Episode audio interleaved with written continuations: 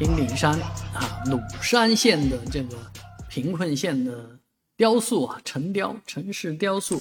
不断在发酵当中啊，因为惹恼了一位呃大 V 啊，千万博主啊，小黑楚明啊，所以呢，这个呃朱敏啊，哎，这个事儿呢有点发酵了啊，那因为一个莫名其妙的人发了一个电子邮件给朱明，威胁他。啊，甚至付出了小孩的这个身份证、身份证号码，所以呢，这事儿朱明已经报案了啊。据他说呢，这个事儿，呃，对方又发了一个邮件给他，诚恳道歉啊，说这个，但是又说了是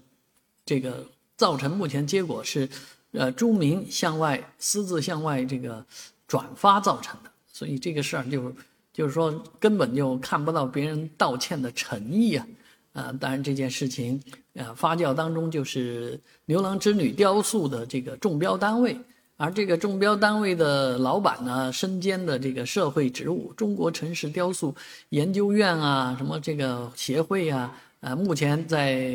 这个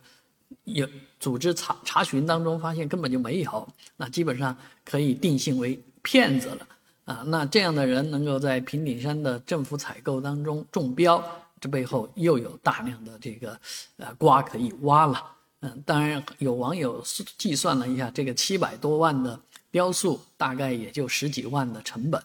啊，所以这中间多少钱民脂民膏被这些人啊想方设法挖掉了啊，这确实是令人非常生气的。